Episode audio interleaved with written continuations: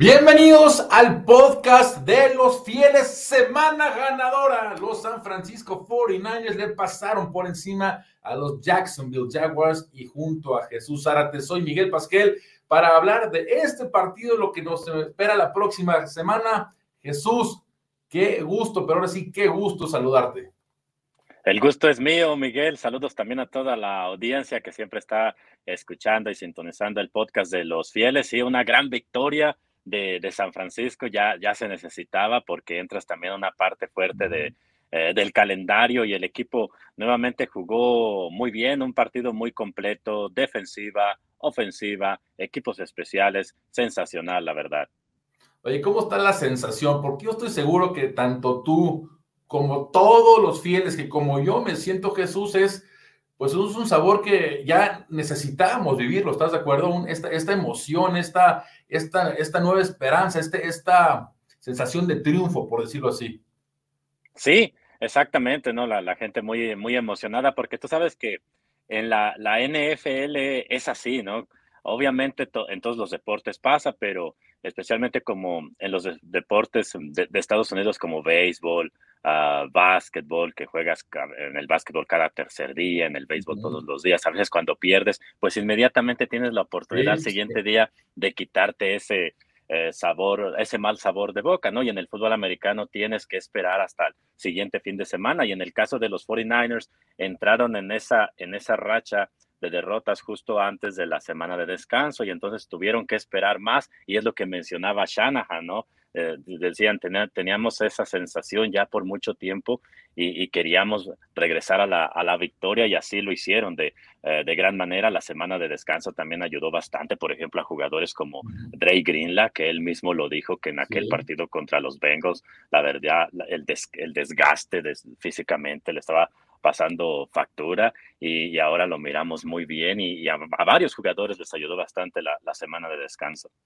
Oye, y ahí que también le ayudó la semana de descanso porque llegó a un nuevo equipo y a lo mejor los números no lo indican luego, luego, pero te das forma el impacto que tuvo es Chase Young. Media captura, pero constantemente estuvo presionando a, junto con Nick Bosa, a Trevor Lawrence y me gusta mucho lo que vi, Jesús. Por favor, dame tu opinión porque la muestra es corta, pero el cielo y más allá es el límite para este jugador. Sin duda, sí, es un gran, gran jugador y qué manera de debutar, ¿no? Precisamente en esa sack sobre Trevor Lawrence junto con Bosa, llega uno por un lado, eh, eh, Chase por el otro, como se esperaba, ¿no? Que así iba a ser. De hecho, él decía, creo que jugando otra vez con Bosa va a ser una carrera hacia el mariscal de, campo, como lo era en Ohio State, y allí quedó perfectamente demostrado en esa jugada lo que nos decía Chase Young, y, aparte consiguen ah, provocar el, balón suelto que recuperó a Nick Bosa. Entonces, gran manera de debutar para Chase Young con los 49ers. Ah, Sin duda alguna. Ahorita hablaremos más de la defensiva. Oye, tres puntos contra el equipo más enrachado de la NFL. ¿eh? Llegaban a esta semana ganando cinco partidos consecutivos el equipo, los Jaguars, semana de descanso y bueno, les pasó una aplanadora por encima porque fue un juego sumamente completo, como bien lo decías, de los Niners por ambos lados del balón. Y vamos a empezar del lado ofensivo, Jesús, porque yo creo que Brock Purdy sigue demostrando que es un excelente quarterback, cerca de 300 yardas, tres touchdowns, passer rating es de lo mejor que tiene ahorita la NFL. Pero ¿qué tal ese primer touchdown? No me da, me da risa lo que decía Shanahan, que es de las peores decisiones que ha tomado. Y fíjate, como a ti me tocó transmitir este partido para Centro y Sudamérica, y, sí fue un, balón donde pudo ir para, cualquier lado, pero muy preciso. ¿Y sabes qué es lo que más me digo preciso porque le cayó en las manos a Yuk? Pero lo que me gusta mucho de él es, acaba el partido y en su conferencia de prensa, como bien lo, recuerdas, él dice, pues sí, a lo mejor mejor hubiera corrido 5 o 10 yardas más. Dijo, creo que ese balón no tuve que haber forzado, pero la precisión del, del envío fue precioso. Hasta Shanahan le dijo, bueno, no me encantó esa decisión. Sin embargo, le agradezco por el touchdown. Sí, incluso el mismo Purdy no dice que no, no estaba tan orgulloso de esa, de esa jugada. Sin embargo, también nos demuestra la, calidad que tiene, porque es cierto que se arriesgó Ah, demasiado, pero hemos visto otros mariscales, por ejemplo, uh, Mahomes a cada rato se está arriesgando, Josh Allen, incluso Josh ah, Allen esta temporada la ha pasado muy mal con las intercepciones, pero no nada más Purdy, ¿no? Varios mariscales a veces cuando no está la jugada que desean, la primera opción, se arriesgan, incluso durante la semana, el mismo Brock Purdy cuando le estaban preguntando acerca de las cinco intercepciones que ha lanzado durante la temporada, decía, sí, tengo que ser más cuidadoso en ese sentido, encontrar ese balance de cuándo ser ah, arriesgado y cuándo tener un poco más de precaución con el balón, porque él mismo lo aceptó, dijo, porque yo soy un, un mariscal agresivo, él, él, se arriesga y eso no lo, no, lo ha demostrado, aunque en esa jugada también, cuando miro la repetición, me doy cuenta que, que Purdy le, hace la seña a Kirol como diciéndole, muévete hacia, la, hacia la izquierda. pero hay mala comunicación ahí con Kirol porque Kirol, en lugar de moverse hacia la izquierda, iba a quedar absolutamente solo para el touchdown y ahí es donde lo quería Brock Purdy. Pero Kirol se va hacia el centro, donde está Brandon y entonces ahí se amontonan todos y, y no le queda otra opción a Brock Purdy más que lanzar el balón por encima del defensor y, lo que me gustó, que pues ya se había arriesgado, ¿no? Ya, había ido, como luego dicen, por todas las canicas. Lo que me gustó es que colocó ese balón en un lugar donde solamente Brandon Ayuk lo podía atrapar. No, bueno, qué, qué gran actuación. Yo creo que Brock Purdy sigue demostrando, no siempre, a ver, que quede claro, no, no siempre va a ser actuaciones de 300 yardas, como fue prácticamente ahorita, 296, tres touchdowns, cero intercepciones. Va a tener juegos con altos y bajos, como ya los tuvo, pero sí nos sigue demostrando que es un excelente quarterback en, en esta liga. Y sabes qué es lo que más me gustó de Purdy, porque si analizamos la jugada, el pase a Kiro, de entrada tienes a Kiro, creo que era Devin Lloyd, el linebacker, uno contra uno, me refiero al touchdown, ese pase largo para touchdown, pero tiene el safety atrás. Lo que hace Purdy, como agarra el balón, hace la finta Kibir con Ayuk por el medio, hace que el safety se jale con ese pase y ya después encuentra adelante el, el touchdown con Kittle. Y, si y algo que me llama mucho la atención de esa jugada, fíjate Jesús y todos los fieles que nos están escuchando, cuando la atrapa Kittle, atrasito estaba Shanahan, atrasito. Y Shanahan, en cuanto la atrapa Kittle, empieza a festejar, en cuanto la recibe, porque sabe que esa jugada ya era touchdown. Así que una excelente actuación de Brock Purdy, yo creo que demostrando, insisto, que es un excelente quarterback que puede trabajar bajo presión, me refiero, puede trabajar bajo presión por las semanas anteriores, eh, las intercepciones que había lanzado contra una defensiva, Jesús, que por cierto, llegaba a esta semana junto con Nuevo Orleans como las defensivas que más balones de entrega, digamos, turnovers, en tanto intercepciones como fumbles, habían forzado y ahorita el equipo se fue perfecto, se fue limpio, no hubo una sola entrega de balón. Sí, de acuerdo. Lideraban la, liga, ¿no? En ese, en ese renglón, Jacksonville, como tú mencionas, en provocar turnovers o las famosas entregas de balón. Eh, y lo que me encantó también de Purdy es que, porque sabíamos que los Jaguars, la, la, línea defensiva de ellos y la presión que pueden ejercer sobre el mariscal es tremenda y así lo hicieron. Y aparte de esa jugada que ya analizamos del pase para Brandon Ayuk, hay una que me encanta en el pase de 66 yardas a, George Kittle, porque recordarás que hace la, la finta y después tiene, tiene ya la, eh, encima a los defensores de, de Jacksonville, y tiene la suficiente fuerza en el brazo para aún así colocarle el balón perfectamente a Kirol, porque si te das cuenta, Kirol ni siquiera tiene que esperar un poquito para recepcionarlo o hacer las, los, brazos hacia atrás. No, el, el, balón le cae perfecto a Kirol para seguir corriendo y entrar después caminando a la zona de anotación. Entonces fue un pase sensacional de, de Brock Purdy, creo que de los mejores que le he visto en su, en su corta carrera. Y, y, eso te dice cómo sabe leer las defensivas, me explico. Ves a tu ala cerrada, un gran ala cerrada, contra un linebacker pues yo creo que ese enfrentamiento lo vas a tomar 10 de 10, ¿me entiendes? Sobre todo una ala cerrada de la talla, de la calidad de George Kittle. Pero no es nada más eh, entender eso, porque sabe, sabe que el safety está perfecto cubriendo ahí ese pase profundo que pudiera hacer. El engaño que hace con Ayuk, insisto en eso, y después ya para con el, defensivo encima es, es, eso. Y sabes que me gusta mucho, estuvo en constante presión, ¿eh? sí estuvo muy presionado, aún así completó, este, pues digo, arriba, ¿qué fue? Del 70% de sus pases. Fue una, barbaridad la, actuación que tuvo, insisto, los tres touchdowns. Así que Brock Purdy está regresando después de este partido. Lo vimos como fue las primeras semanas. como lo hemos dejado claro, Jesús, y hay que dejarlo claro porque no quiero ya irnos más adelante. Esto es semana contra semana y lo que sigue son los Tampa Bay Buccaneers que más adelante hablaremos. Oye, pero del lado defensivo, ¿qué podemos decir? Tres puntos, tres puntos. Bueno, quiero acabar del lado ofensivo porque te das cuenta luego, luego, lo que implica la presencia de Trent Williams y no se diga lo de Divo Samuel, ¿no? Ese bloqueo que se genera por el lado izquierdo, eh, liderado por Trent con ese touchdown de Divo, ¿no? No solamente todo es por aire con Divo, también por tierra y lo que vamos de ver ahorita con su touchdown.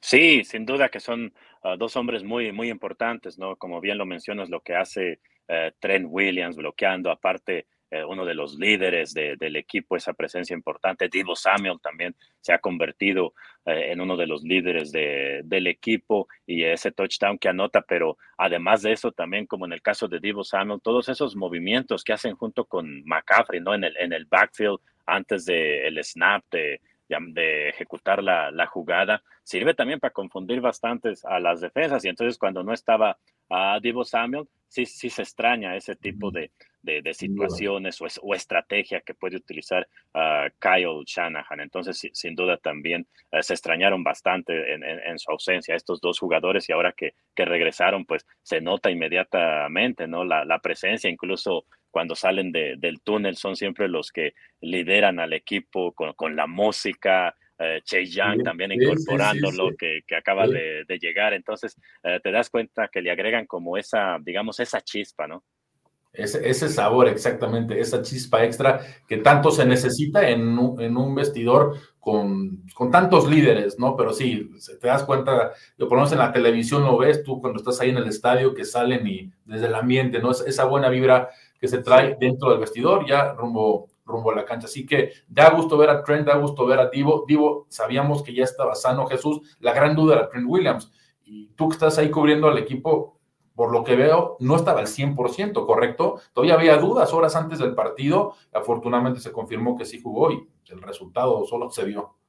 Sí, de hecho él hablaba con, con nosotros el, el, viernes, ¿no? Justo antes de que el equipo viajara y le preguntaban los, los reporteros, le, decían que si garantizaba, no, no que si garantizaba, pero les decía que, que si iba a jugar el, el, el domingo y entonces él decía, la, la verdad que no sé, no, no sé si voy a jugar. Y el mismo Kyle Shanahan eh, comentaba, quizás nos vamos a tener que esperar hasta unos momentos antes de que se dé la patada de salida el, el domingo para iniciar el juego contra uh, los Jaguars. Y al final ya todos tuvimos que esperar básicamente hasta que presentaron la lista de, inactivos y ya cuando no miramos que, apareció el nombre de Trent Williams, pues sabíamos que obviamente iba, iba a jugar y, después el lunes en esa rueda de prensa que siempre brinda Kyle Shanahan mencionaba que, que sí, que, que obviamente todavía no está al 100%, pero cuando lo revisaron dice, no tuvo ningún retroceso, entonces eso, eso es muy importante. Y luego agregó, y espero que esta semana siga mejorando de su tobillo.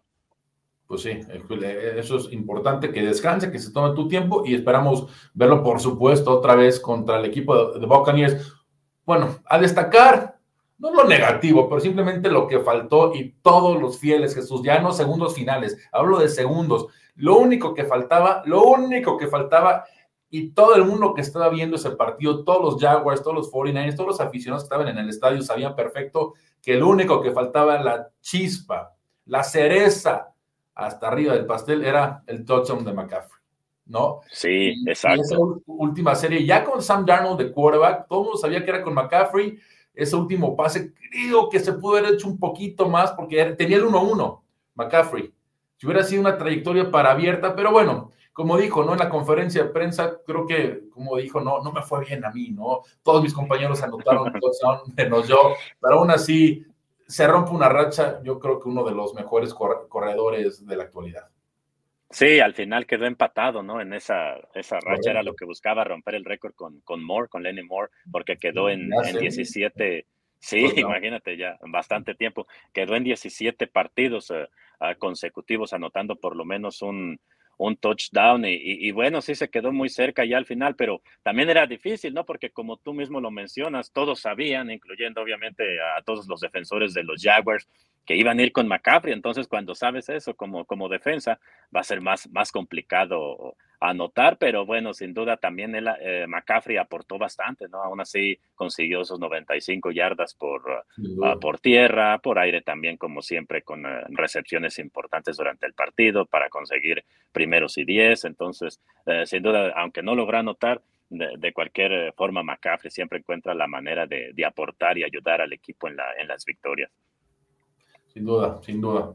Y ahora del lado defensivo, fíjate que tres puntos, tres puntos lo decimos contra un equipo que venía de ganar cinco partidos consecutivos. La defensiva se portó a la altura, por supuesto, contra Trevor Lawrence y ese cuerpo de receptores también bastante eh, constantes, lo podemos decir, un juego terrestre que también tiene muy bueno con Travis Etienne. Y solamente tres puntos, que fueron cuatro entregas de balón, cinco capturas, un, juego, un juego redondo, pero sabes a mí quien me gustó mucho que había estado sólido, no digo que no, pero sólido, pero esta actuación, todos, que toda la línea, pero Javon Hargrave, Javon Hargrave, Jesús, tuvo una captura, pero aún eso me fijé y analicé bien el partido. Oye, jugaba tras jugar, presionar, presionar, presionar. A lo mejor no venía esa captura, pero estuvo en constante presión de Trevor Lawrence, que ojo, Trevor Lawrence llegaba a este partido siendo el quarterback que más rápido sacaba el balón de sus manos menos de 2.5 en sacar el balón de sus manos, así que lo que te decía que era que estar, este, estar al pendientes.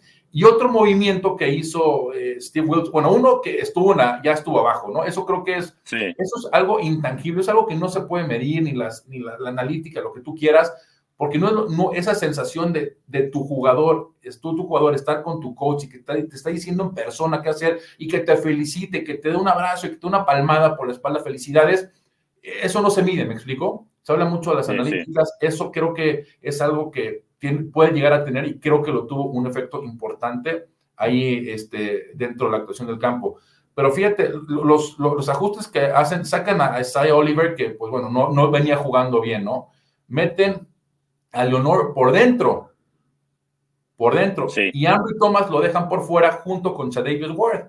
Y ese movimiento creo que sirvió bastante para, para esta defensiva que, insisto, creo que Trevor Lawrence no llegó ni a las 200 yardas pasando. Sí, e, exactamente. Yo creo que ese movimiento que tú mencionas, el de poner a Lenore ahí de, de nickel o por, por el interior, eh, fue, fue importante también. Es cierto que falló algunas uh, tacleadas porque ya tenía tiempo que no jugaba de nickel. En el, eh, el año pasado sí, sí lo hizo y lo estaba haciendo bien pero bueno, hacen ese, ese movimiento porque sabemos que Isaiah Oliver es, es más grande, ¿no? De hecho, cuando le preguntaban a, a, Shanahan que cuál va a ser el plan para el futuro en ese sentido, ¿no? Con el nickel, con el esquinero nickel, y, y él decía, bueno, pues vamos a ver, ¿no? Porque yo creo que también depende de, del rival. Creo que Isaiah Oliver quizás se pueda acomodar mejor defendiendo a, digamos, a alas cerradas o a receptores que no son tan rápidos. Aquí estabas enfrentando a, a Christian uh, Kirk entonces yo creo que por, por allí fue la, la, decisión que tomó Steve Wilkes y, todo el equipo. Yo creo que lo hicieron bien, moviendo a, a Ambry Thomas por afuera y como tú mencionas a, a Lenor por adentro. Y yo creo que especialmente Ambry Thomas, que le tocó jugar por afuera, hizo un excelente trabajo. Y lo que mencionas tú también de Steve Wilkes, de que ahora estuvo en el, en el campo, él nos contaba durante la semana, decía, nuestros entrenadores hacen un excelente trabajo para transmitirle el mensaje que yo quiero a los ah, jugadores, pero en esta ocasión tengo el deseo de, estar cerca de, ellos para transmitirles ciertas cosas yo directamente, es lo que nos contaba Steve Wilkes y después del partido jugadores como Fred Warner sí decían que la, que la comunicación fue eh, genial, ¿no? Conteniendo allí a, a Steve Wilkes para cualquier duda, cualquier pregunta, ¿no? Oye, qué actuación de Fred Warner, ¿eh? es el líder de la defensiva junto con Bosa, otra intercepción, y esto se deriva gracias a la, a la constante presión que estuvo Trevor Lawrence, insisto, cinco capturas, cuántas entregas de balón. Oye, y, ese, ese fumble, cuando Jacksonville amenazaba con anotar touchdown, qué risa me dio, ¿no? Porque lo recupera el equipo de San Francisco, y no marcan touchdown porque la mitad del equipo, no sé cuántos, incluyendo a Kyle Shanahan, estaban dentro del campo. Sí, se metieron varios miembros del equipo. Al, se metieron, entonces por eso regresan el, este, el, balón a donde se recuperó. Pero insisto, forzando las entregas de balón, las capturas, en fin, un, sumamente un partido sumamente redondo en todos los lados del balón. Hablábamos de Fred Warner, hablaba de Jamal Hargrave, eh, Nick Bosa, por supuesto, tuvo su excelente actuación. Chase Young, insisto, la muestra es corta, pero nos pregunta Jesús mucho, ¿qué, podemos esperar de Chase Young? Mucho, muchísimo. Y va a ser que este jugador ayude a que venga exactamente lo que vimos el domingo, que vengan las presiones, que vengan las capturas y que vengan las entregas de balón, porque hay que dejar claro que cómo está formada esta defensiva, está formada de adelante para atrás. O sea, empiezas tú con la línea defensiva, con cuatro, Después te vas con los linebackers, después con el perímetro. Hay otros equipos que prefieren empezar de atrás para adelante, con muy buenos eh, esquineros, como puede ser el caso de los Jets, este, linebackers, y ya al final te enfocas más en la línea defensiva. Aquí, como está jugando el equipo y con la calidad y el talento que tiene, yo creo que podemos esperar actuaciones muy similares con la que vimos eh, este domingo contra Jacksonville. Y el próximo rival, que ya hablaremos de esto, Jesús, viene siendo el equipo de Tampa Bay Buccaneers, que vienen de ganar ante unos Titans que prácticamente borraron por completo el juego terrestre de Derrick Henry. Sí, sí, ellos tienen también algunas armas importantes, ¿no? Con las que puedes hacer, pueden hacer daño si, te descuidas, pero lo que decías de la defensa de, San Francisco, sí, tiene razón, es una defensa que está construida desde los siete de enfrente, ¿no? La, la, línea defensiva, los, los linebackers, y es algo interesante, ¿no? Que mencionaba Richard Sherman durante esa, esa racha perdedora que tenía el equipo, decía que él estaba notando que el equipo estaba jugando mucho hombre a hombre. Y entonces, eh, para jugar así, normalmente tienes que tener eh, esquineros eh, estrellas y safeties también. Y San Francisco tiene buenos esquineros, tiene buenos safeties también, como Jofanga, como, como Gibson.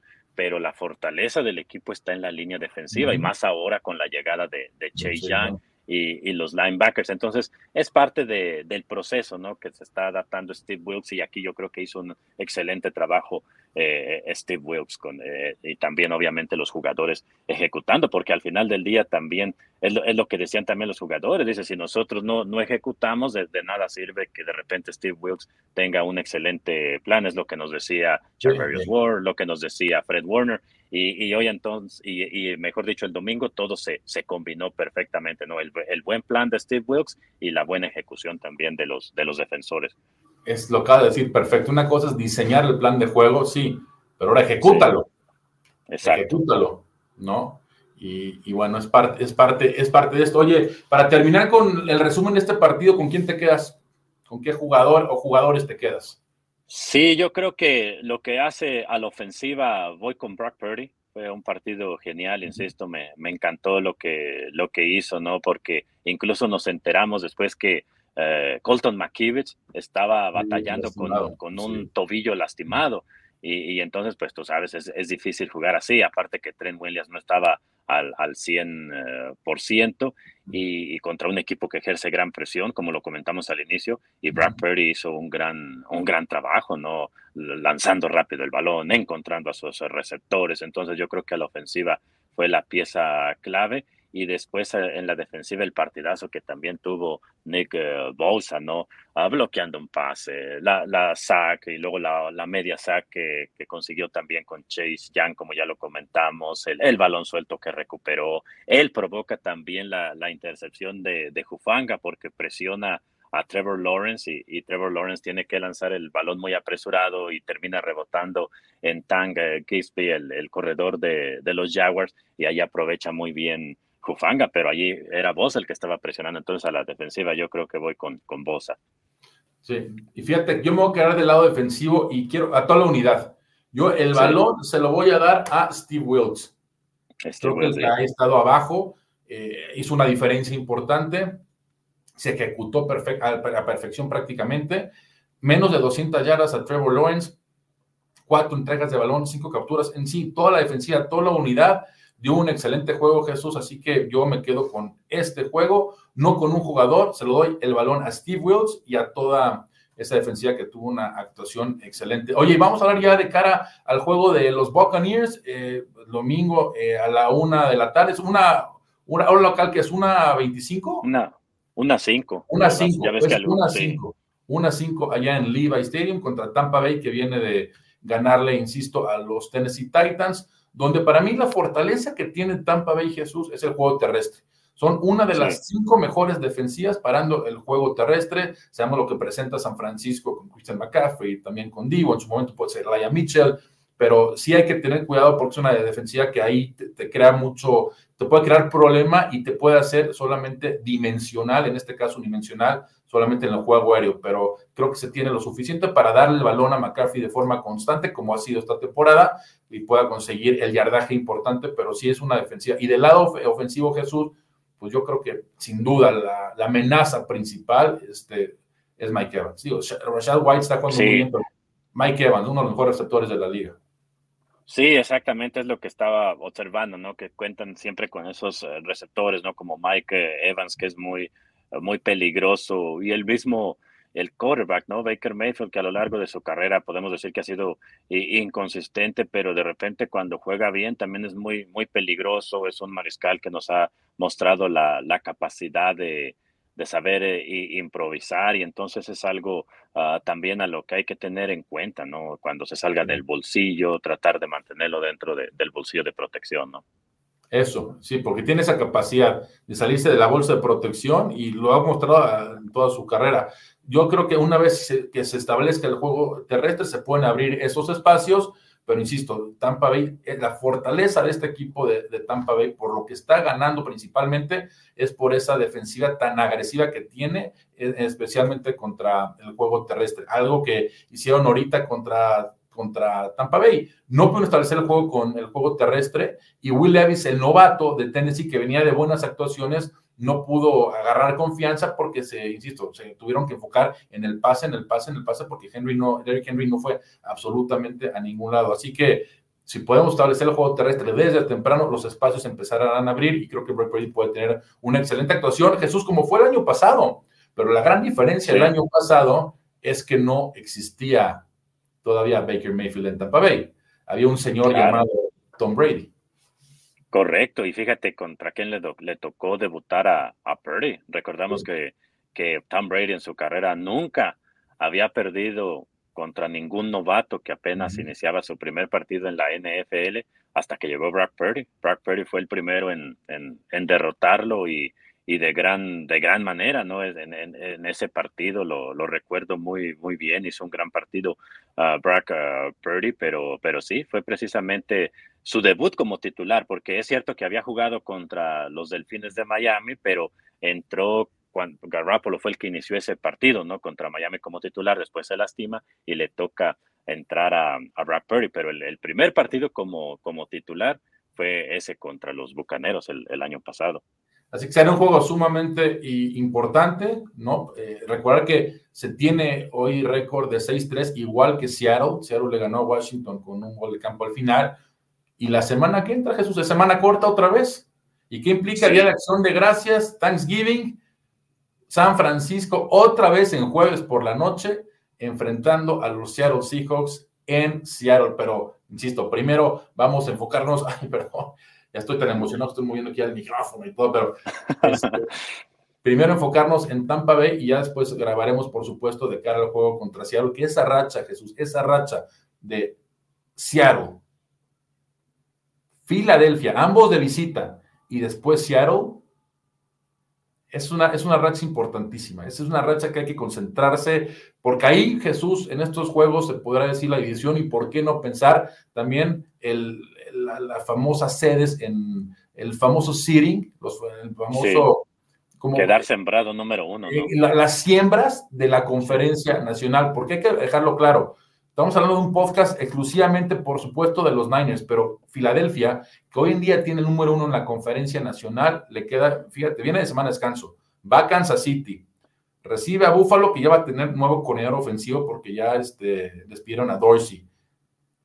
Reciben a San Francisco y van a Dallas. Sí, y después te queda Seattle todavía. Son cinco juegos sumamente difíciles para este equipo de, Filadelfia. ¿Por qué hablamos de Filadelfia? Porque pues estamos hablando del siembra en la conferencia nacional, que por supuesto también están los Lions, que están jugando muy bien, que vienen a ganarle un juego de muchos puntos a los Ángeles Chargers. Pero insisto, Jesús, esto empieza, todo esto empieza el próximo domingo en casa contra los Tampa Bay Buccaneers y ya el próximo, la próxima semana estaremos hablando del juego, de ese juego contra los Seattle Seahawks de visita.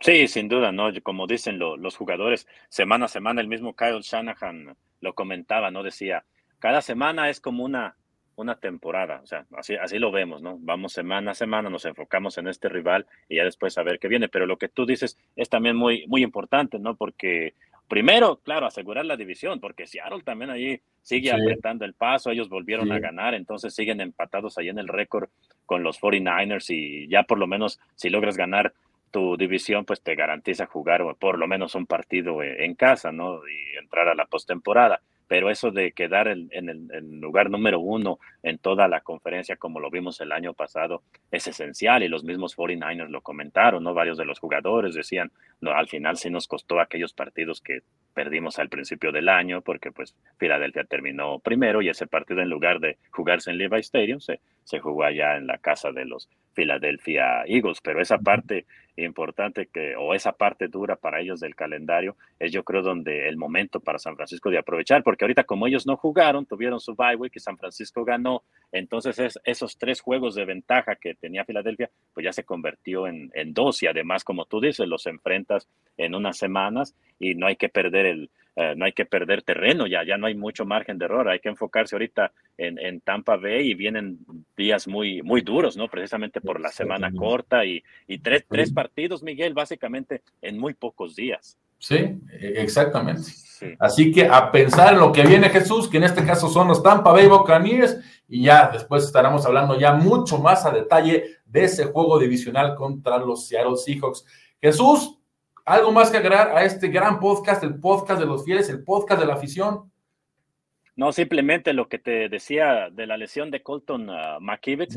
La buena noticia es que dijo Kyle Shanahan que estará día a día porque tuvo un problema allí con el tobillo y dijo que también sentía algo de, de dolor, entonces estará día a día y le preguntaron que si cuáles serían las opciones y dice si no alcanza a estar listo para el juego del domingo contra Tampa Bay, entonces quizás una de las opciones pueda ser mover a Jalen Moore que hizo, mm. hay que decirlo, Jalen Moore hizo un gran trabajo cubriendo a, Trent Williams y lo podemos mover quizás de, de tackle derecho, porque Chris Forster, que es el coordinador del juego terrestre y de la línea ah, ofensiva, dice Kyle Shanahan, que hace un gran trabajo antes de que inicie la temporada eh, preparando a todos los, los linieros en varias posiciones, en, esta, en este caso Jalen Moore, que puede ser una opción en, en caso de que, que Colton McKivitz no, no alcance a recuperarse. Pues ya está, Jesús, eh, gracias por esa información. Acuérdense, Jesús Árate, el insider, porque está ahí dentro de la jugada día a día cubriendo a los San Francisco 49ers. A nombre de Jesús Zárate, soy Michael Pasquel. Gracias por sintonizarnos y nos escuchamos la próxima semana. Esto fue el podcast de los fieles.